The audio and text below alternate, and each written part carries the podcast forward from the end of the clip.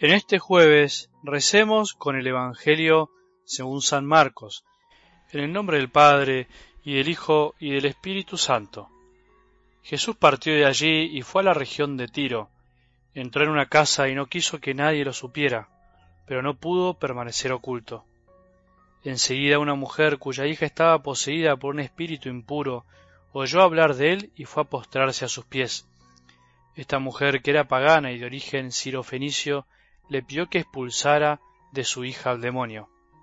Él le respondió, Deja que antes se sacien los hijos, no está bien tomar el pan de los hijos para tirárselo a los cachorros.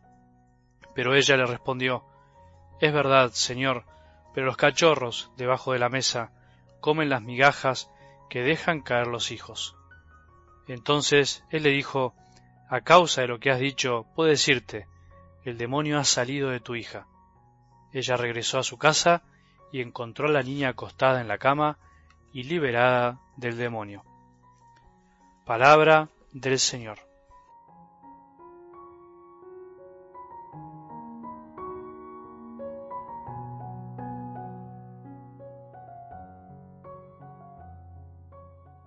Seguramente habrás escuchado muchas veces esto que en la vida espiritual hay que andar ligeros, hay que aprender a despegarse, a despojarse, por supuesto, del pecado, pero también de aquellas cosas que en sí no son pecado, pero que en definitiva nos esclavizan de alguna manera, actitudes, formas de ser, pensamientos y tantas cosas que no nos dejan ser libres. Bueno, esto que es tan espiritual se comprueba gráficamente y corporalmente y carnalmente, por decirlo de alguna manera, cuando uno camina cuando uno hace un trayecto largo y tiene que cargar cosas para el camino, como la comida, como la ropa o cosas para dormir, y uno se da cuenta que cuando carga de más no puede avanzar, que lo que más importa en una gran caminata, en una gran peregrinación, es el peso que llevamos.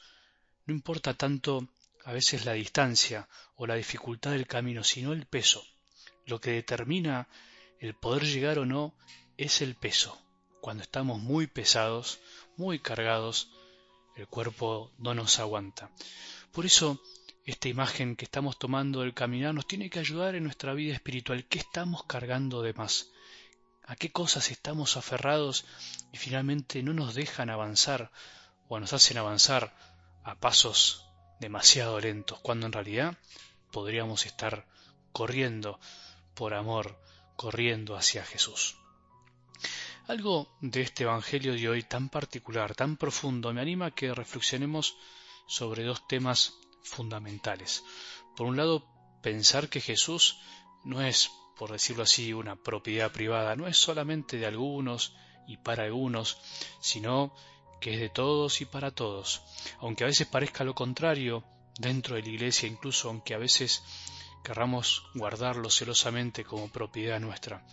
Él ayuda y sana a quien quiere y como quiere, y no como a veces nosotros esperamos. Por un lado, la persona menos pensada a veces se transforma en modelo para imitar. Jamás podemos despreciar a una persona, por más distinta y alejada de nuestra realidad que parezca, sea del credo que sea y de la raza que sea. Vamos al primer tema.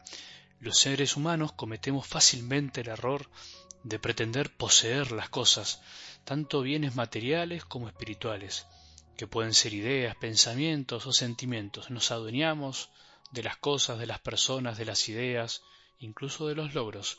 Nos encanta la exclusividad, nos encanta generar sin darnos cuenta sectarismo y esto se manifiesta de muchas maneras. Podríamos hablar horas de esto. Esto se da de diferentes formas y matices, incluso, como digo siempre, dentro de la misma iglesia pasó en la vida de Jesús con los discípulos y muchos otros. Varias veces quisieron adueñarse del Maestro. Sin embargo, Él siempre lo evitó. Nuestra gran tentación es adueñarnos de lo que nos hace bien y pretender ese bien solo para nosotros, o bien pretender que todos hagan lo mismo que nosotros. Pasa para ambos lados. Los que conocieron a Jesús en un lugar, en una comunidad, hacen de ese lugar y comunidad algo así como su nichito exclusivo, en donde solo pueden entrar los que más o menos se parecen a ellos. Qué tristeza cuando rodeamos a Jesús con nuestras ideas e impedimos que otros puedan vivir lo mismo que nosotros, pero como son ellos, naturalmente. Y el otro extremo es el fanatismo. Si no hacen lo mismo que nosotros, si no conocen a Jesús en mi movimiento, en mi grupo, en mi parroquia, con el retiro que a mí me gusta, casi que no entienden nada. No van a conocer a Jesús. Cuánta soberbia, qué estrechez de corazón, qué cerrazón de corazón. Y lo segundo es que a veces los menos pensados pueden ser testimonio de fe y los más cercanos, por prejuiciosos, podemos transformarnos en burócratas de la fe, poner tantas condiciones y trabas que al final seguir, conocer y amar a Jesús se transforma en un trámite más, controlado por algunos que ponen las reglas y los demás se tienen que acoplar sin libertad. Para seguir a Jesús tenés que hacer esto, lo otro, tenés, tenés, y así mil cosas más. Somos nosotros los que le digitamos el camino a los demás y no dejamos que los demás hagan su camino. Incluso algo peor que también pasa. Para anunciar a Jesús tenés que ser así, asá, hacer esto, lo otro, llenar este formulario o el otro. O sea, que para ser buenos cristianos casi que tenemos que presentar un currículum de buena conducta, un ADN de cristiano que se parezca, por supuesto, bastante al que yo creo que es el verdadero. Como decía alguna vez el Papa Francisco, es más importante la gracia que toda la burocracia y tantas veces nosotros en la Iglesia somos una empresa para fabricar impedimentos para que la gente no pueda llegar a la gracia. Durísimo lo que decía, pero muy verdadero. Cuanto más cerca estamos de Jesús, o creemos estarlo, más peligro corremos de transformarnos en burócratas de la fe que impiden el acceso de los más sencillos a Jesús. Bueno, si nos queda alguna duda sobre cuál es la verdad del Evangelio sobre este tema, sin dejar de lado todas las otras verdades que contiene y sin relativizar lo que Jesús enseña, te propongo que vuelvas a escuchar el texto de hoy, una pagana que se transforma en testimonio de fe al acercarse a un Jesús aparentemente bastante duro, pero que termina concediéndole lo que ella necesitaba y pedía.